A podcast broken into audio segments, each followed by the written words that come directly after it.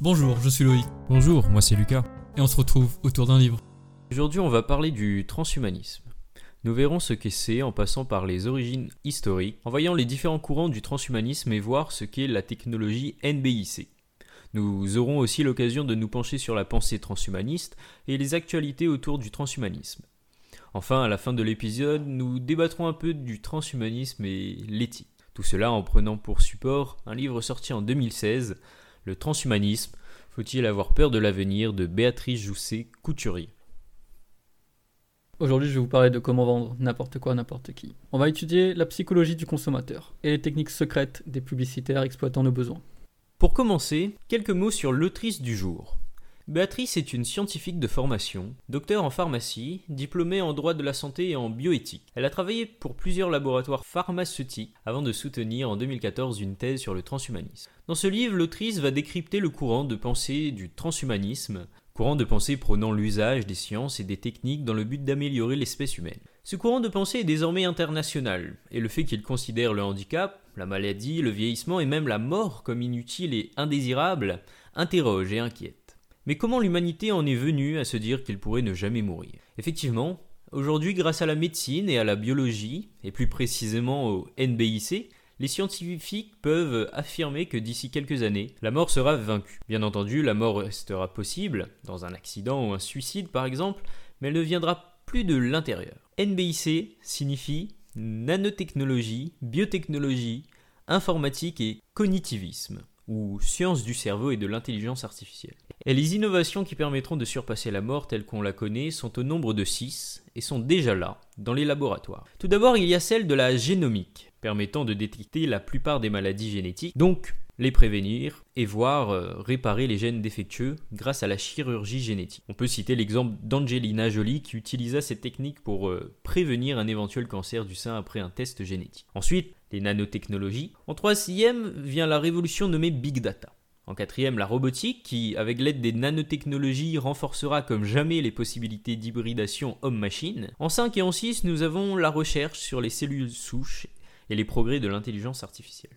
Et tout cela nous amènera, et vous verrez dans le livre, le nombre de fois que cela est répété, inévitablement à l'homme augmenté. Je vous ai dit que les scientifiques affirment que dans quelques années nous pourrons surpasser la mort biologique. Et vous pourrez me rétorquer que cela est peu probable dans les prochaines années. Mais que cela arrive dans la décennie ou au début du siècle prochain, l'autrice le dit elle-même, l'essentiel est qu'il n'y a aucune raison rationnelle de supposer que les recherches scientifiques n'iront pas au bout de leur finalité ultime, qui n'est autre que la victoire sur la mort. Même s'il y aura des réactions d'hostilité, hein, des questions sur le plan éthique, la mort de la mort coûtera cher et provoqueront des inégalités poussées. Sur le plan démographique, comment éviter la surpopulation? Et aussi sur le plan métaphysique, la question du sens de la vie sans la mort. L'autrice affirme que malgré toutes les objections qu'il y aura, la tentation d'échapper aux trois fléaux qui gâchent la vie de l'homme depuis l'aube des temps, à savoir la maladie, la vieillesse et la mort, sortira sans aucun doute victorieuse des oppositions qu'elle suscitera.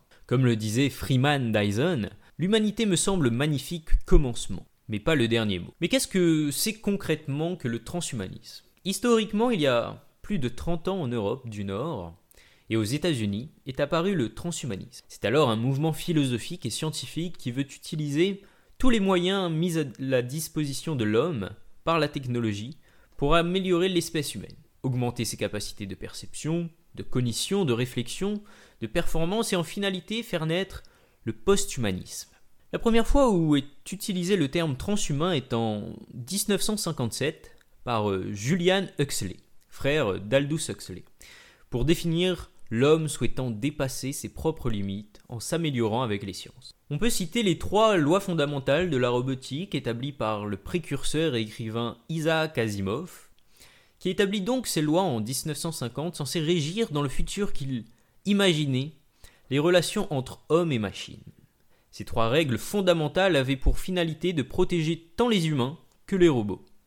La première loi imposait aux robots de ne pas faire de mal à un humain, et de ne pas rester passif devant un humain en danger. Dans la deuxième, il devait obéir aux ordres des humains, sauf si ces ordres étaient en contradiction avec la première loi. Et dans la troisième, le robot devait protéger sa propre existence dans la mesure où ce n'était pas en contradiction avec les deux premières lois. Aujourd'hui représenté par le symbole H dans un cercle, le transhumanisme est devenu synonyme d'amélioration humaine. Un homme qui reste un homme, mais se transcende lui-même en déployant de nouveaux possibles de et pour sa nature humaine. Faisons une avance rapide dans le temps. Euh, je vous laisse le plaisir de lire le livre. Alors en 1960, le monde est en pleine conquête de l'espace. Et afin de permettre à des humains de pouvoir survivre dans ce nouvel environnement hostile, des ingénieurs envisagent de les relier à des machines capables d'autorégulation. Ce sera l'origine du cyborg. Le mouvement transhumaniste prend son véritable essor euh, fin XXe siècle. C'est à ce moment que les personnes qui adoptent alors les techniques nouvelles et les conceptions du monde futuriste sont appelées transhumains, dans le sens d'humain transitoire, humain en évolution. Les premiers cercles transhumanistes naissent en 1980 à l'University of California, à Los Angeles.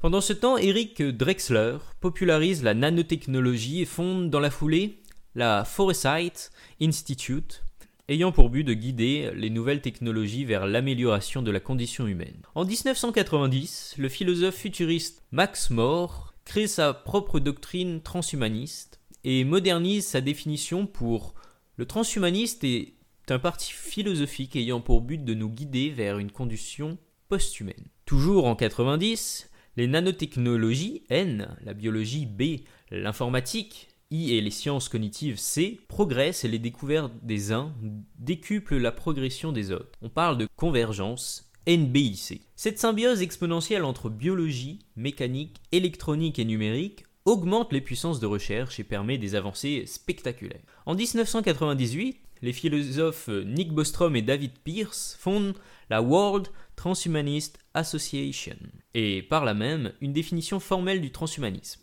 Il devient officiellement un mouvement culturel et intellectuel affirmant qu'il est possible et désirable d'améliorer fondamentalement la condition humaine par l'usage de la raison, en particulier en développant et diffusant largement les techniques visant à éliminer le vieillissement et à améliorer de manière significative les capacités intellectuelles, physiques et psychologiques de l'être humain. Et je vais en finir là pour les grands points historiques, même s'il y en a encore quelques-uns euh, dont on pourrait parler. Parlons maintenant un peu des différents courants transhumanistes. La France, berceau des Lumières, comme le reste des pays européens, s'est longtemps montré réfractaire aux idées transhumanistes, même si c'est bien connu que les idées ne connaissent pas de frontières. C'est d'abord en Angleterre que le transhumanisme prend son essor en Europe, et un forum de discussion encourageant la réflexion et la discussion sur les conséquences sociétiques de l'utilisation des technologies émergentes et futures sur l'humain apparaît, c'est le think tank. En France, le seul courant vraiment leader et reconnu tant en Europe qu'aux États-Unis est l'association Technoprog. L'association est apparue en 2007 et a aujourd'hui une centaine d'inscrits et de partisans. Leur premier congrès, Transvision 2014, s'est tenu à Paris afin d'élaborer un texte proposant des principes communs à une déclaration technoprogressiste, c'est-à-dire d'un transhumanisme démocratique. Ce mouvement est particulièrement attentif à la démocratie. Le groupe considère qu'il doit être mis en place des débats démocratiques et il faut impliquer la société civile dans les décisions qui sont prises des améliorations des capacités humaines. Les domaines dans lesquels l'association pense que les progrès sont les plus utiles sont ceux qui permettront aux humains de vivre beaucoup plus longtemps, en bonne santé, grâce aux recherches sur les cellules souches, la thérapie génique ou le développement des nanotechnologies entre autres. Je ne vais pas trop m'attarder sur Technoprog, même s'il y a beaucoup à dire. Et pour finir cette partie sur les courants du transhumanisme, parlons des États-Unis, qui en ont beaucoup plus qu'en Europe. On peut citer les courants mineurs tels que The Venus Project, l'association à but lucratif, appelant à une refonte pure et simple de notre culture dans laquelle les souffrances humaines, inutiles telles que la guerre ou les dettes, sont considérées comme évitables et surtout comme totalement inacceptables. Le transhumanisme démocratique, ensuite, euh, qui prône le droit d'utiliser la technologie pour transcender les limites du corps, mais dans une liberté économique et culturelle. L'impératif hédoniste, principalement représenté par les partisans de paradis ingénierie, qui affirme que pour des raisons éthiques, un programme biologique doit éliminer toute forme de cruauté et suggère qu'il faille réécrire le génome et redessiner l'écosystème mondial. Enfin, la branche écologique du transhumanisme, qui se nomme technogaianisme, et se fonde sur l'idée que le progrès technologique peut permettre de restaurer l'écosystème. Après les courants euh, mineurs, on peut parler des courants majeurs, que sont les extropiens et les singularitariens. L'extropianisme est une forme particulière de pensée transhumaniste, qui se définit comme la philosophie de l'extropie, l'inverse de l'entropie, qui caractérise un état de désordre, et se fonde sur la foi en un progrès illimité par les sciences et les techniques d'amélioration pour lutter en particulier contre le vieillissement et la mort. Voici comment est défini euh, les sept axes de réflexion de ce mouvement. Premièrement, le progrès perpétuel. Les extropiens recherchent le progrès constant dans toutes les directions. Puis euh, la transformation de soi. Refusant de s'enchaîner à de quelconques dogmes, ils préfèrent choisir leurs valeurs et leurs comportements avec réflexion. En trois vient l'optimisme pratique, une attitude positive et dynamique vis-à-vis du contrôle de leur vie. En quatre, la technologie intelligente. Ils défendent la science face au mysticisme et à la technologie face à la prière. En cinq, la défense d'une société ouverte. Au lieu de la perfection statique d'une utopie, l'extropie est préférable, c'est-à-dire simplement un cadre ouvert et évolutif qui permet aux individus d'établir les institutions qu'ils préfèrent. En 6 vient l'autonomie et l'auto-orientation, et enfin en 7, la pensée rationnelle, car les extropiens rejettent la foi aveugle et la pensée passive. Voilà un avant-goût de ce qu'est le mouvement extropien. Je vous laisse encore une fois le plaisir d'en découvrir plus par vous-même. Pour finir, quelques mots sur le singularitarisme, qui est un mouvement fondé sur la conviction que la création d'une super-intelligence va probablement se produire dans un avenir proche. Mais pour en découvrir plus, je vous redirige vers notre épisode traitant le sujet de la singularité. Pour finir cet épisode, j'aimerais vous lire les huit principaux points de la déclaration transhumaniste de 1999. En 1, l'avenir de l'humanité va être radicalement transformé par la technologie. Nous envisageons la possibilité que l'être humain puisse subir des modifications, telles que son rajeunissement, l'accroissement de son intelligence par des moyens biologiques ou artificiels, la capacité de moduler son propre état psychologique, l'abolition de la souffrance et l'exploration de l'univers. En 2, on devrait mener des recherches méthodiques pour comprendre ces futurs changements ainsi que leurs conséquences à long terme. En 3, les transhumanistes croient que, en étant généralement ouverts à l'égard des nouvelles techniques et en les adoptant, nous devons favoriser leur utilisation à bon escient au lieu d'essayer de les interdire. En 4, les transhumanistes prônent le droit moral, pour ceux qui le désirent, de se servir de la technologie pour accroître leur capacité physique, mentale ou reproductive et d'être davantage maîtres de leur propre vie. Nous souhaitons nous épanouir en transcendant nos limites biologiques actuelles. En 5, pour planifier l'avenir, il est impératif de tenir compte de l'éventualité de ces progrès spectaculaires en matière de technique. Il serait catastrophique que ces avantages potentiels ne se matérialisent pas à cause de la technophobie ou de prohibitions inutiles.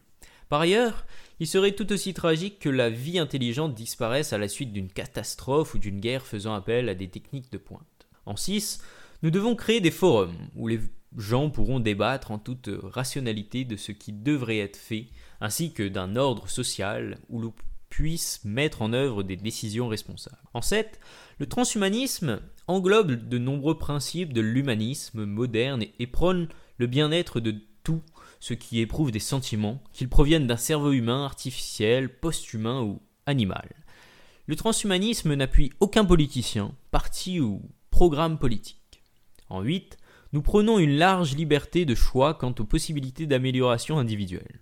Celle-ci inclut les techniques qui pourraient être développées afin d'améliorer la mémoire, la concentration, l'énergie mentale, telles les thérapies permettant d'augmenter la durée de vie, ou d'influencer la reproduction, la cryoconservation et beaucoup d'autres techniques de modification et d'augmentation de l'espèce humaine. Je vous invite vivement à aller lire le livre de Béatrice Jousset-Couturier, euh, il y a énormément de points que j'aurais voulu aborder aujourd'hui, mais j'ai dû faire des choix. Et j'ai préféré euh, déjà vous montrer et vous définir assez rigoureusement ce qu'est ce qu'était et ce qu'est le transhumanisme. En résumé, le citoyen transhumain est donc un être autonome qui n'appartient à personne d'autre qu'à lui-même, qui décide seul des modifications qu'il souhaite apporter à son cerveau, à son ADN ou à son corps, au fil des avancées de la science, considérant que la maladie et le vieillissement ne sont pas une fatalité. La domestication de la vie, pour augmenter nos capacités, est l'objectif central.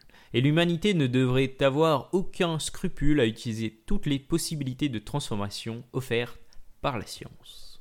Avant de passer à notre sujet du jour, voyons un petit peu le parcours de notre auteur du jour. Donc on va parler de Drew Eric Whitman. Il a commencé à créer des publicités à l'âge de 11 ans, en écrivant et en concevant des catalogues de blagues, complétés par des illustrations de produits, des formulaires de commandes et des tableaux d'affranchissement. Il est distribué à ses camarades de classe de 5e année, par et recueillait les commandes en espèces en abondance. Bien que ses professeurs n'aient pas encouragé l'esprit d'entreprise de Drew, il aurait préféré qu'il fasse ses devoirs plutôt que de vendre des coussins. Cela a marqué le début d'une carrière passionnante, dans le monde merveilleux et loufoque de la création littéraire et publicitaire. Et de nombreuses années plus tard, après une vaste expérience dans la vente en face à face de tout, de l'imprimerie aux vêtements, des bijoux, à l'immobilier, et puis un diplôme en publicité de l'université de Temple. Aujourd'hui, Drew est un formateur et un rédacteur publicitaire. Drew a créé des publicités efficaces pour des entreprises allant de petits magasins de détail à des sociétés géantes de plusieurs millions de dollars. Son travail a été utilisé par de nombreuses entreprises et organisations parmi les plus grandes et les plus prospères des États-Unis, notamment par exemple American Automobile Association, Advertising Specialty Institute, American Legion, Amoco, etc. Maintenant, parlons du sujet du jour. Parlons de notre livre, Cashvertising. Ce livre, publié en 2008, est un best-seller de nos jours, un vrai classique. Le but principal de ce livre est de comprendre la psychologie du consommateur, pour vendre n'importe quoi à n'importe qui. Donc il va nous donner plein de conseils et de techniques qu'utilisent les agences de publicité pour nous faire consommer toujours plus. Le livre est divisé en trois chapitres. Le premier parlera de ce que les gens veulent, nos désirs, nos besoins. Puis le deuxième nous donnera 17 principes fondamentaux de la psychologie du consommateur, pour pouvoir rentrer dans la tête de celui-ci. Et pour finir, le troisième chapitre nous donnera 41 techniques publicitaires à utiliser pour vendre n'importe quoi à n'importe qui. Pour commencer, rappelons que le but d'une publicité est d'inciter les gens à agir. C'est l'action qui fait que la publicité est payante. Car la publicité n'est pas du journalisme. Ce n'est pas du journalisme d'information. En tant que journaliste, votre travail consiste à rapporter ce qui s'est passé.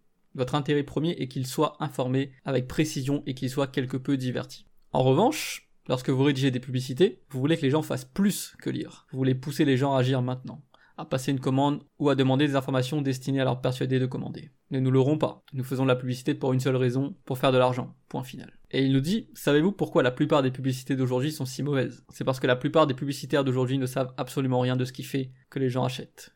Croyez-le ou non, c'est vrai. Ils aiment être mignons et intelligents. Ils aiment gagner des prix pour la créativité qui ne fait rien d'autre que stimuler leur ego et gaspiller des milliers de dollars pour leurs clients. La plupart des annonceurs et leurs agences ne savent comment capter l'imagination des gens et leur donner envie d'ouvrir leur portefeuille et de dépenser de l'argent. Il nous dit également, quand j'ai demandé à mon mentor, le grand publicitaire Walter Ware, pourquoi la plupart des publicités d'aujourd'hui sont-elles si minables? Même les publicités diffusées par les géants et des entreprises performantes. Il répondit, Drew, ils ne savent tout simplement pas mieux. Et c'est donc pourquoi Drew a écrit ce livre. Pour percer le voile des absurdités et des mythes coûteux. Pour arracher les œillères portées par tant d'hommes d'affaires bien intentionnés mais terriblement mal informés. Qui se grattent la tête en se demandant pourquoi leurs chevaux estropiés, leurs annonces, brochures, lettres de vente, courriers mal construits et les sites web ne gagnent pas les courses. Passons maintenant à ce que les gens veulent réellement. Les chercheurs et les psychologues spécialistes de la consommation savent ce que les gens veulent. Ils ont étudié le sujet pendant des années. Et bien que tous les chercheurs ne soient pas d'accord complètement avec chaque constatation, il y a huit désirs fondamentaux communs à tout le monde. Ils les appellent les Life Force 8. LF8 en abrégé, que j'utiliserai beaucoup dans cet épisode. Ces huit puissants désirs sont responsables de plus de ventes que tous les autres besoins humains réunis. Les voici. Premier désir. Survie, jouissance de la vie, prolongation de la vie. Deuxième désir. Jouissance de la nourriture et des boissons. Troisième désir. L'absence de peur, de douleur et de danger. Quatrième désir. La compagnie sexuelle. Cinquième désir. Des conditions de vie confortables. Sixième désir. Être supérieur, gagné. Septième désir, soins et protection des proches. Et le dernier, huitième, l'approbation sociale. Qui pourrait s'opposer à ces choses? Nous les voulons tous, n'est-ce pas? Mais dans combien de vos publicités faites-vous ouvertement appel à un ou plusieurs des LF8 Je parie que peu, voire aucune. Écoutez, lorsque vous créez un appel publicitaire basé sur l'un des LF8, vous exploitez la puissance de la mère nature elle-même. Vous exploitez l'essence même de ce qui fait que l'homme fonctionne. Vous voyez, vous ne pouvez pas échapper à vos désirs pour le LF8. Vous êtes né avec eux et ils seront avec vous jusqu'au jour de votre mort. Par exemple, Pouvez-vous vous débarrasser de votre envie de manger? Pouvez-vous réprimer votre volonté de survivre? Pouvez-vous cesser de vous occuper de votre enfant, qu'il ait ou non un double regard avant de traverser la rue? Il n'est pas nécessaire de mener des études pour répondre à ces questions. Les réponses sont évidentes. Ces désirs sont biologiquement programmés en chacun de nous. Ils font partie de ce qui nous rend humains. Ce sont de puissants facteurs de motivation. Et les annonceurs intelligents peuvent les exploiter comme on enfonce un câble dans une prise de courant. Voyons un exemple pour illustrer cela. Quand il s'agit de gagner de l'argent en vendant des livres. Le gourou de la vente par correspondance, Aldelman Julius, dans les années 20 et 30, il en a vendu plus de 200 millions, dans près de 2000 titres différents. 2000 titres différents. C'était de simples petits livres, et ils ne coûtent que 5 centimes chacun. Pour faire connaître ces livres, il a placé des annonces consistant uniquement en les titres de livres.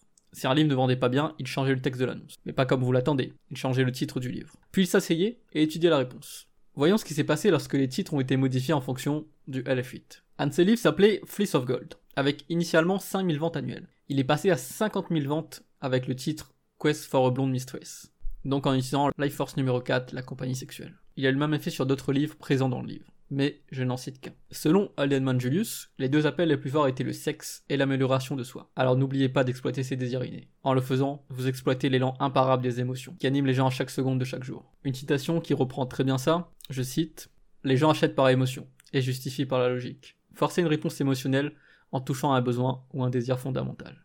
Mais évidemment, nous n'avons pas que les life force suite, comme désir. Nous avons beaucoup d'autres désirs. Nous voulons être beaux, en bonne santé, bien éduqués, efficaces, etc ce sont des désirs secondaires ou acquis, et neuf d'entre eux ont été identifiés. Premier, être informé. Deuxième, curiosité. Le troisième, propreté du corps et d'environnement. Quatrième, efficacité.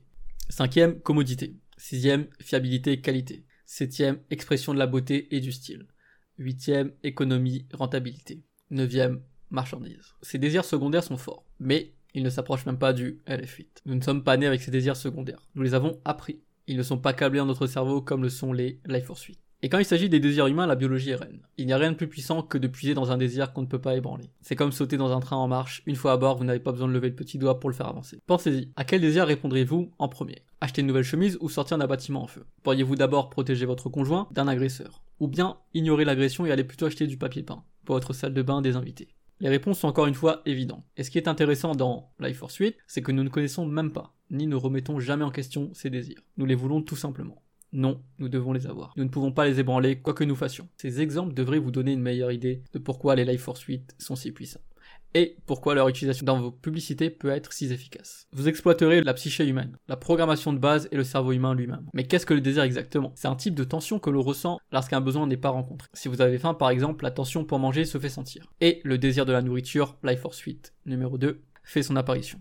Voici donc la formule simple du désir, et le résultat qu'elle met en route. Tension, désir, action pour satisfaire le désir. En bref, lorsque vous faites appel au désir des gens en matière de Life Force 8, vous créez une dynamique qui les motive à prendre une mesure qui répondra à ce désir le plus rapidement possible. Voyons maintenant comment exploiter ces besoins pour vendre, à travers un principe qui s'intitule le facteur peur, vendre la peur. Par exemple, voyons un fait. Votre maison est un cloaque rempli de centaines de souches de mauvaises bactéries, en attendant de pouvoir infecter votre enfant innocent, qui rampe sur le sol de la cuisine, en lui enfonçant des blocs de jouets en plastique dans la bouche. Ne riez pas. Saviez-vous qu'une seule cellule bactérienne explose en plus de 8 millions de cellules en moins de 24 heures, et que des microbes invisibles de toutes sortes peuvent causer tout, du rhume à la grippe, en passant par la méningite, la pneumonie, la sinusite, les maladies de la peau, la tuberculose, les infections urinaires et bien d'autres choses encore. La solution? Le spray désinfectant l'isole. Il tue rapidement 99,9% des germes sur les surfaces les plus fréquemment touchées dans toute la maison. Il ne s'agit que de 5 dollars la canette. Bref, en résumé, la peur fait vendre. Elle motive, elle incite, elle pousse les gens à l'action. Elle les pousse à dépenser de l'argent. En fait, les psychologues sociaux et les chercheurs en consommation étudient ces effets depuis plus de 50 ans, qu'il s'agisse de vendre une miche de pain, ce qui ne semble guère effrayant, jusqu'à que vous leur montrez des études déclarant que la farine blanche raffinée peut provoquer le cancer. Bien construit, la peur peut inciter les gens à dépenser. Mais pourquoi cela fonctionne-t-il? En un mot, le stress. La peur provoque le stress et le stress provoque le désir de faire quelque chose. Le fait de manipuler une grosse vente provoque le stress de la perte. Choisir les bons pneus peuvent causer le stress du souci de la sécurité personnelle. La peur suggère la perte. La peur brosse un tableau des réponses elle indique à votre prospect qu'il ou elle sera en quelque sorte endommagé. Cela menace la quête permanente de l'ego pour se préserver. Par conséquent, la menace d'être endommagé est insidieux et puissant. Pouvez-vous l'utiliser pour vos produits et services? Oui, si votre produit offre la solution appropriée pour une situation de peur. Mais est-ce éthique? Oui, mais seulement si ce que vous vendez offre une solution vraiment efficace. Certains produits peuvent apaiser les craintes, et il n'y a rien de mal à les promouvoir et en tirer profit. Conclusion, s'il est possible d'utiliser la peur pour vendre efficacement un produit ou un service, cela signifie que ce produit ou ce service contient la solution possible à ce qui est redouté, sinon, quelle que soit la peur que vous essayez d'évoquer, votre appel échouera lamentablement. Voyons rapidement un deuxième principe, l'effet banc de wagon.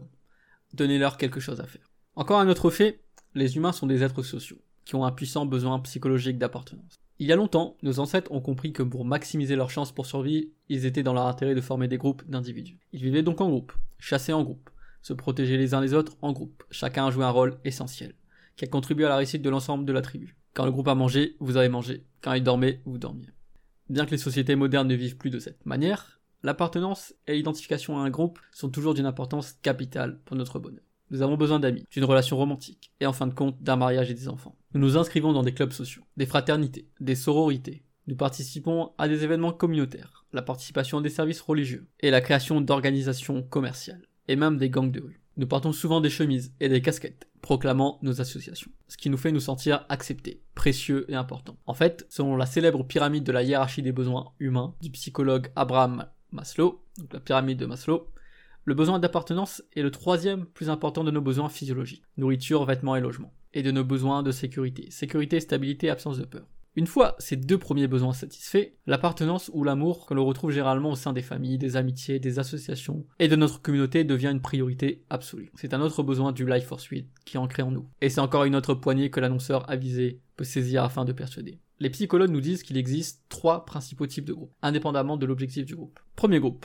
aspiration, groupe auquel vous aimeriez appartenir.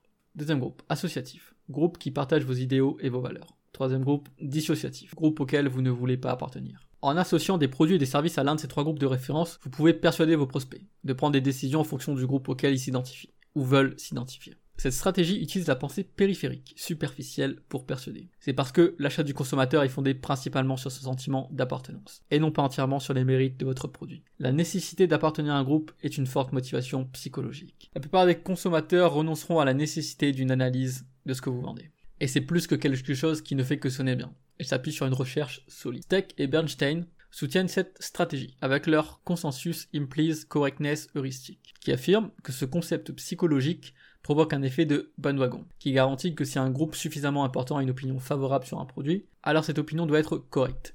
Encore une fois, un des nombreux raccourcis que l'on fait dans la vie. Ça vous rappelle pas la fameuse preuve sociale d'influence et manipulation, dont on a parlé dans le premier épisode d'Autour d'un livre, que je vous invite à aller écouter si ce n'est pas déjà fait.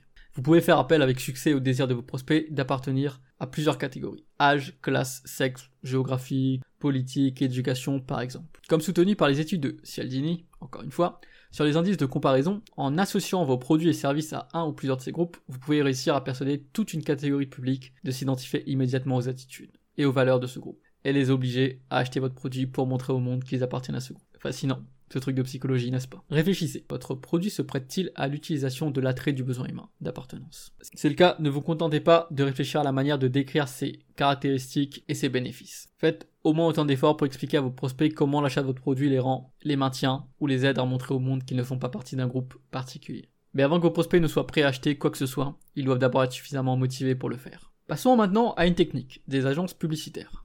Donc parlons de quelque chose de fondamental pour entrer dans la tête de vos lecteurs, les bénéfices. Soyez attentifs. Si vous n'intégrez pas cette idée dans toutes vos publicités, autant faire vos valises dès maintenant. Vous vous souvenez du Life Force 8 Les Life Force 8 sont les principaux désirs humains qui sont câblés dans notre cerveau. Ce sont des désirs puissants que nous sommes biologiquement poussés à satisfaire, peu importe qui nous sommes, où nous vivons ou ce que nous faisons. Si votre produit ou service peut satisfaire l'un de ces désirs ou l'un des neuf désirs secondaires, vous avez la possibilité de faire des demandes de prestations qui peuvent faire démarrer les ventes. Le fait est que si vous ne mettez pas de bénéfices dans votre publicité, qu'il s'agisse d'une annonce, d'une brochure ou d'une lettre de vente, un site web ou de quoi que ce soit d'autre, dites adieu à votre argent.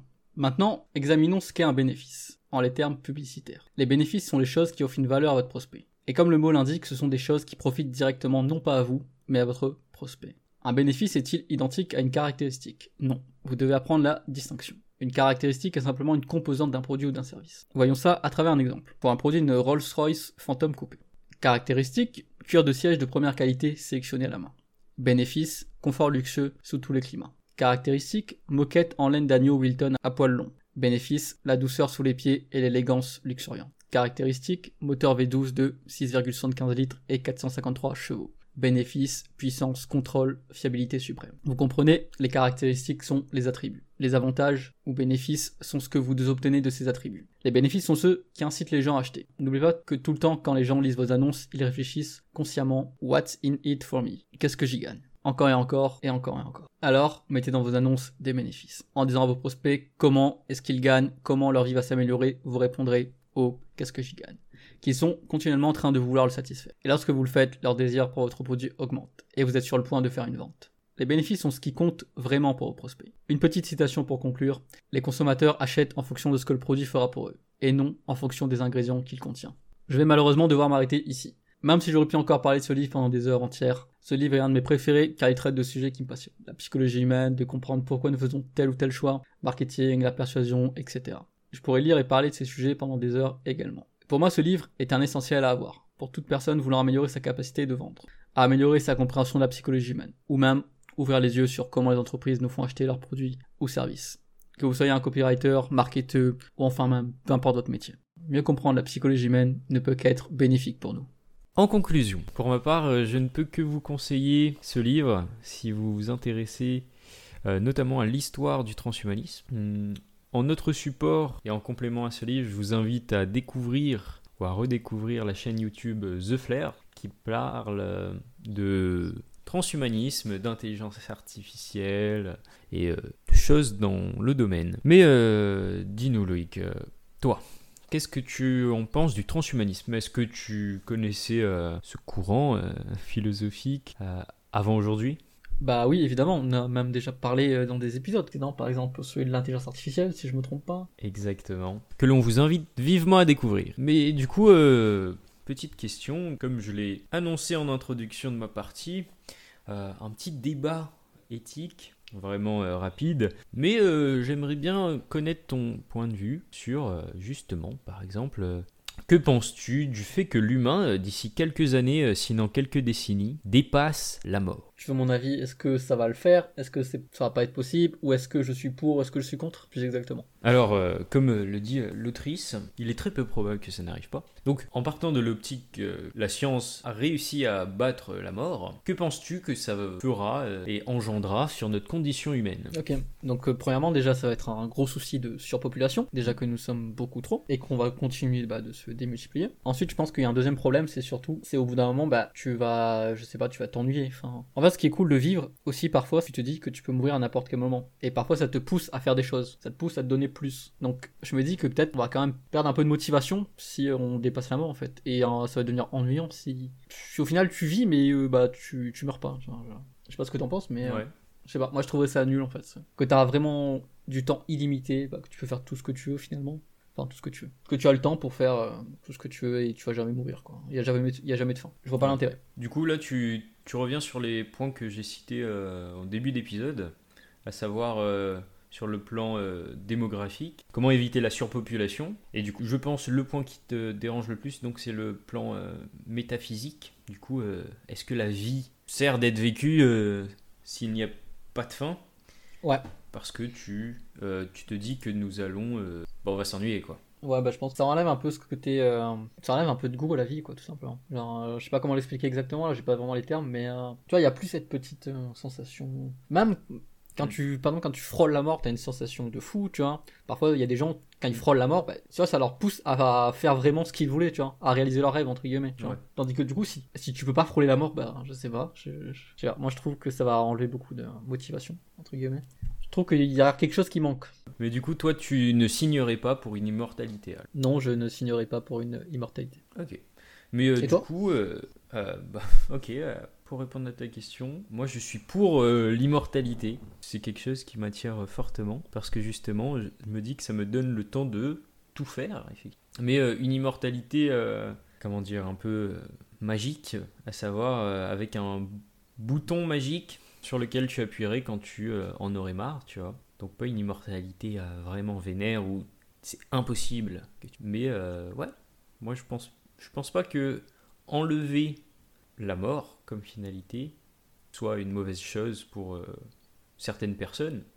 Et du coup, comme euh, le transhumanisme est vraiment très porté sur le citoyen, à savoir que le citoyen fait ses choix. Donc si la personne veut être immortel, moi je ne trouve vraiment pas ça aberrant. Chacun son choix, quoi.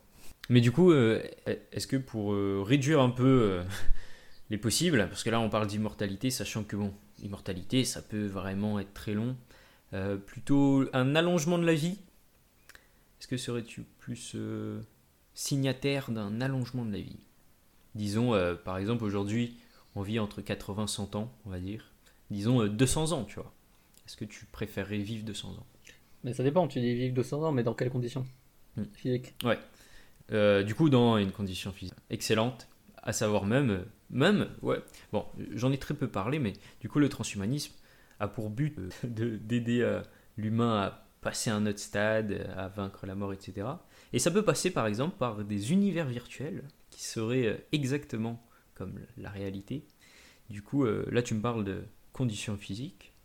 et bah même potentiellement, tu pourrais vivre 200 ans sans euh, physique tout court, si tu vois ce que je veux dire. En gros, euh, tu n'as pas de corps.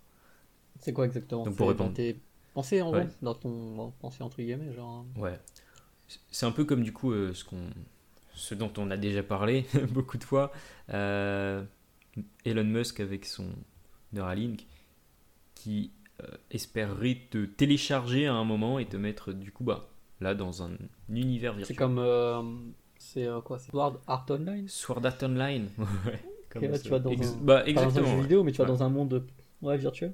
Ouais, exactement, sauf que même là, c'est encore plus poussé, sachant que euh, bah, dans le, le monde réel, on va dire, tu n'aurais pas un corps qui périme, tu vois, vu que tu n'aurais plus de corps tout court.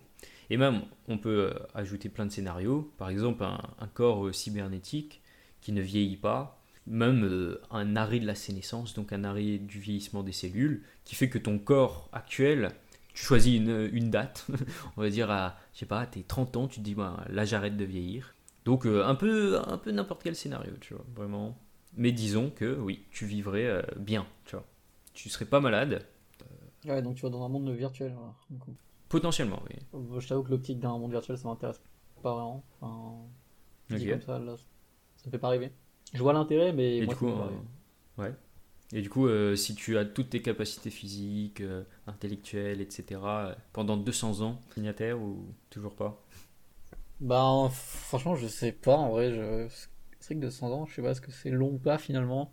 Bah, au moins, au moins il y aurait quand même euh, qu'actuellement, l'optique de la mort, tu vois. Ouais, je pense que je dirais pas non, quoi. Ok, ok. Mais bon, le transhumanisme est vraiment un, un sujet très très vaste. Là, on parle par exemple que de d'allongement de la vie, mais ce n'est pas du tout que ça. hein. Ça peut être euh, l'ajout de, je sais pas, de mécanismes te permettant de soulever des charges. Mais rien que les prouesses des prothèses.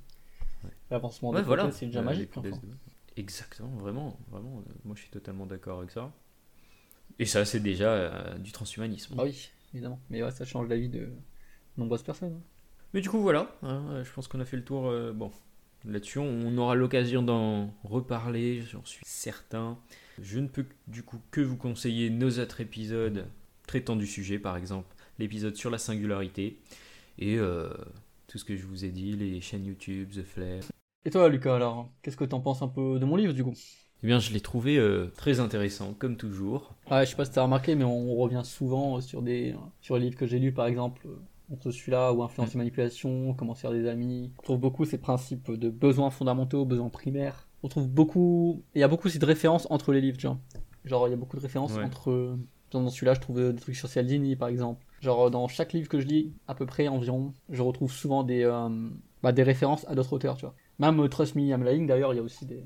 On parle aussi de la psychologie humaine, quoi. Mais on revient toujours à peu près sur les mêmes trucs, tu vois. Sur les mêmes choses. Tout est lié. En même temps, la psychologie humaine n'est pas.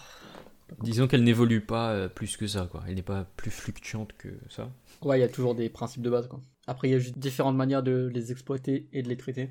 Et justement, ces principes de base, toujours bien de faire un rappel sur euh, ces principes de base de la psychologie humaine. Comme euh, effectivement, je pense que tout le monde sera d'accord pour dire que si sa conjointe est euh, en train de mourir, on va pas euh, d'un coup se dire ah bah, je vais aller m'acheter euh, un pot de peinture plutôt que de la sauver. C'est sûr qu'entre les deux, le choix est vite fait.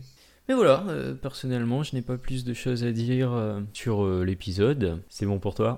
C'est bon pour moi. Du coup, je pense que c'était un épisode de très intéressant. Les sujets dont on a parlé, je pense qu'on en reparlera bientôt. On fera, on débattra un peu plus. Aujourd'hui, on n'avait pas forcément non plus trop le temps de débattre. L'épisode est déjà assez long, mais on fera ça dans un prochain épisode. On parlera plus en profondeur. Je ferai peut-être aussi un deuxième épisode sur euh, ce, livre. Je je parlerai de d'autres techniques, d'autres principes. Et en tout cas, moi, c'était un plaisir cet épisode, encore une fois, comme souvent. Je vous invite à nous le dire sur les réseaux sociaux, si vous aussi ça vous a plu, de partager ça. Sur les réseaux, c'est ADL Podcast, autour d'un livre. Vous pouvez aussi aller sur notre site internet, adlpodcast.fr, vous inscrire à notre newsletter, mettre un avis, nous dire ce que vous avez pensé, une suggestion, un avis, tout ce que vous voulez. On est là pour vous écouter, on est là pour nous améliorer. T'as quelque chose à dire, Lucas? Bah, euh, Du coup, il ne me reste plus qu'à vous dire euh, qu'on se retrouve autour D'un livre, mardi prochain.